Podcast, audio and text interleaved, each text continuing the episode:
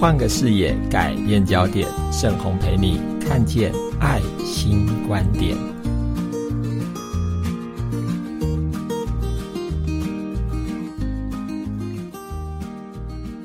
听众朋友好，我是盛红。天气慢慢的有些微凉，又到了一年当中最凉爽的一个季节——秋天。不知道你最喜欢的四季当中是哪一个季节呢？我最喜欢的是秋天，因为秋天总是让人有一种想象，有一种想起过去很多很多回忆的感受。还有秋天也有一个很重要的节日——中秋节。刚过的这个中秋节，我不知道你是怎么度过的。好多好多的歌都跟中秋的月亮是有一点关系的。我很喜欢一首歌，这首歌叫做《城里的月光》。它的歌词是这样说的：每颗心上某个地方，总有个记忆挥不散；每个深夜某个地方，总有着最深的思量。世间万千的变幻，爱把有情人分两端。心若知道灵犀的方向，哪怕不能够朝夕相伴。对于很多的障碍者来说，我想在谈到爱这这个字的时候，心里是沉重的。或许过去我们也曾经爱过别人。可是，就像这首歌一样，或许因为某些原因，让我们没有办法朝夕相伴。而那个某些原因，也许就是因为觉得，身为一个障碍者，身为一个外观有缺陷的人，我们自己也好，或者我们身边的朋友、亲友，都会告诉我们。这样的一个资格，可能在爱的条件上面就已经没有办法过关。我们没有办法跟一般人一样拥有谈情说爱的权利，以至于或许就跟这首歌一样吧，就变成一个永远的回忆，变成我们永远永远的遗憾。可是这个遗憾。真的应该属于障碍者或者外观有缺陷的朋友理所当得的吗？前段时间有个朋友他告诉我，他说，因为他们办了一些智能障碍青年的活动，让这些朋友开始有了彼此交流的机会。当然，在彼此交流之后，情感。的发生也就自然而然的产生了，他们彼此之间会向对方表白，会跟对方说到自己很喜欢另外一个参与的伙伴，而这样表白的状态其实是让我感动的，因为过去很多的时候，当我们讲到障碍者没有资格谈情说爱的时候。也许最快的联想就是智能障碍的朋友，因为他们没有办法负起社会所期待的那个爱情的该负起的责任，以至于早期可能甚至于就直接让这些朋友丧失谈情说爱的能力。换句话说，或许透过最早。我知道有透过所谓的去世，或者把他的子宫把它拿掉，让他开始变成一个不太像一般人的人，也就是没有所谓的情感生活的人。而当我听到有这样的一个例子，他们开始彼此之间会去表白。会去向另外一个他所倾慕、所爱慕的人，表达自己心里面对他的感受。我觉得这是一个很棒的事。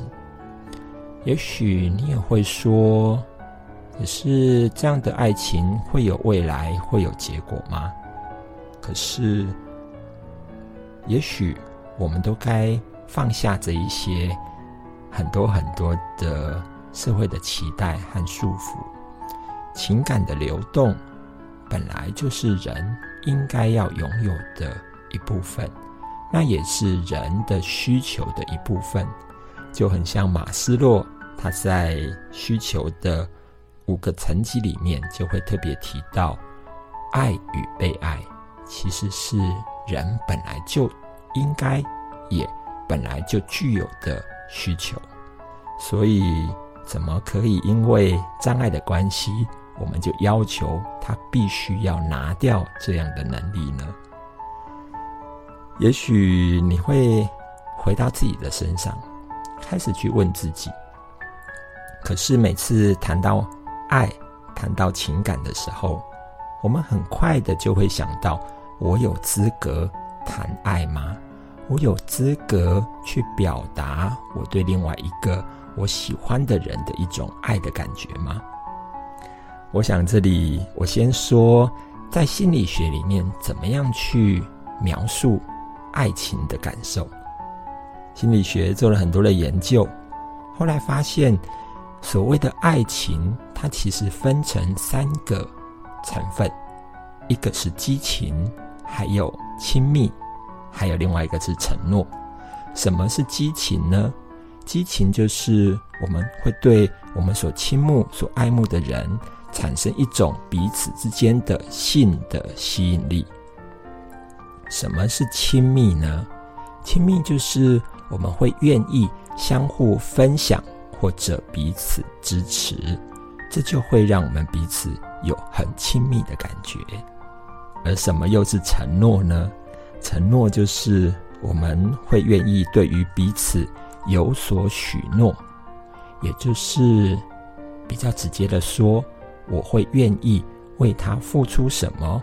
我觉得我要给他什么，我对他有什么样的责任。我想，对于很多障碍者的爱情想象当中，或许会觉得。我比较没有办法给对方承诺，因为我的身体或者我的外观就是不如别人，所以当比不上别人的时的时候，我又能够怎么样给予对方承诺呢？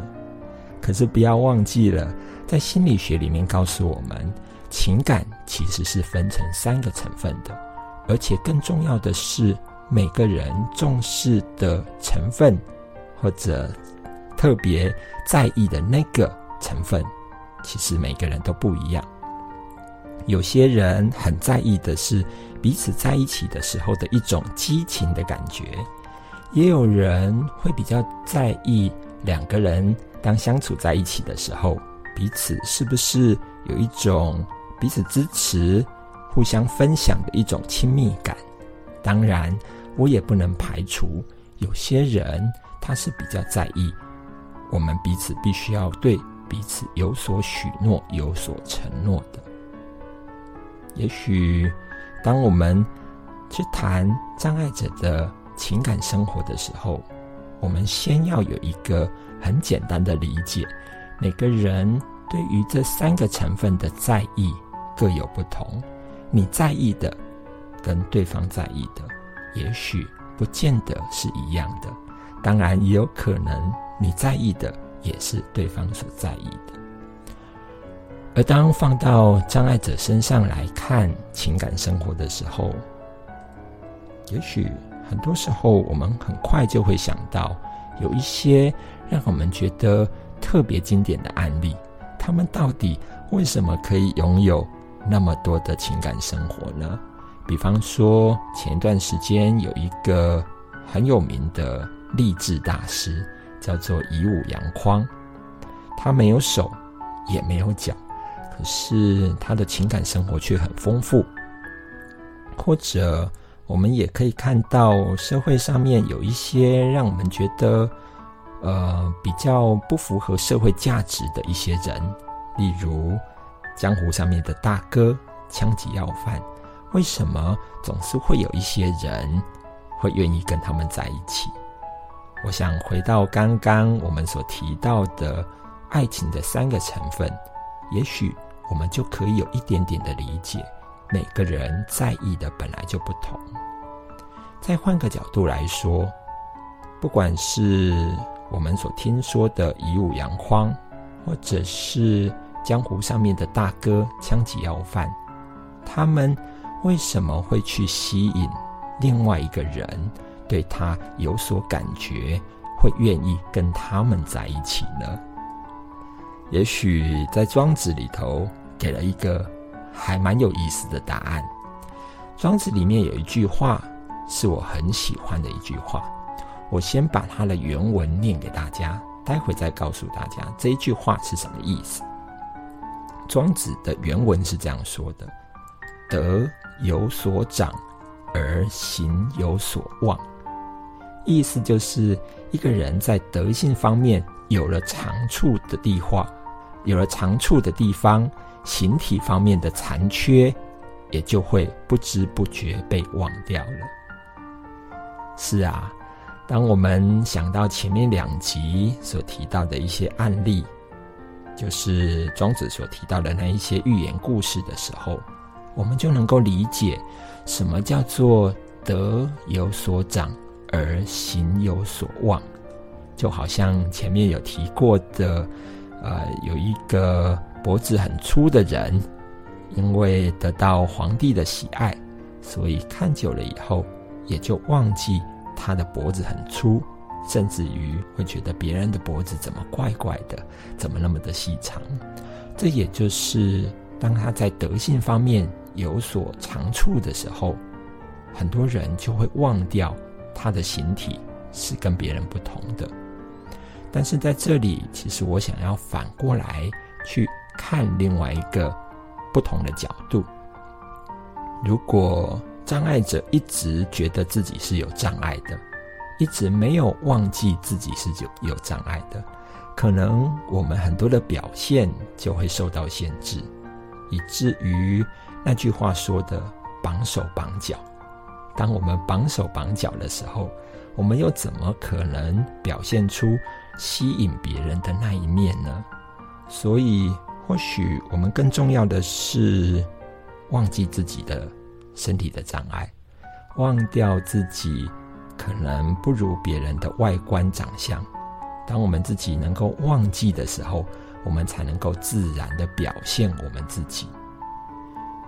如果我们把德放大一点来看，德假设是一种吸引人的特质的时候。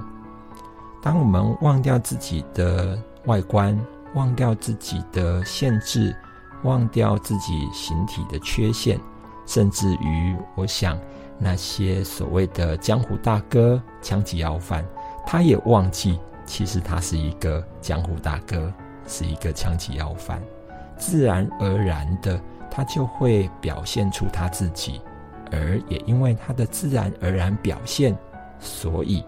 会吸引一些人，会对他们有所倾慕，甚至会爱上他们。所以，或许这句话是一个很重要的提醒：一个障碍者不是没有能力，也不是不能够拥有爱情的生活，而是第一个关卡，我们可能得要先学会忘掉自己的障碍。忘掉自己的与众不同，而自然而然的表现出你自己。可是，我想你也许也会问我一个问题：我的障碍就这么的真实，我怎么可能忘记它呢？没有错，障碍它真的如影随形，跟着我们。我们好像很难去忘掉我们自己有障碍。也许我换一个角度来问你一个问题，这个问题乍听之下，也许你会觉得很奇怪，没有关系，你就试着听听，也试着回答我这样的一个问题。我要问你，你如果坐下来的时候，你会把你的尾巴放在哪里？